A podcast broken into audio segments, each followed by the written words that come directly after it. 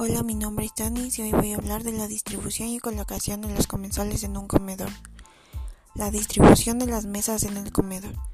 Cuando se diseña el esqueleto de los salones, hay que considerar que las mesas de 3, 4 o más comensales y las de 2 comensales deberían de estar juntas y así poder permitir la opción de unirse, para acoplar un número superior de comensales.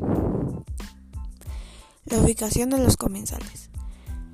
Pocas son las veces en las que sin entrar en servicios con protocolo se ayuda e invita a la colocación de los comensales. La elección de quién se acomoda en un lugar preferente es un detalle muy significativo que incide positivamente en las apreciaciones de los clientes. La prueba de la importancia de ubicar a los comensales es que a nadie se le ocurra en una mesa situada en una esquina colocar a un comensal que viniera solo cara a la pared. En todos los salones son fácilmente identificables los lugares mejores y los peores. Los mejores deberían ser reservados para las mesas de dos comensales o menor número de ellos, y los peores para las mesas más multitudinarias.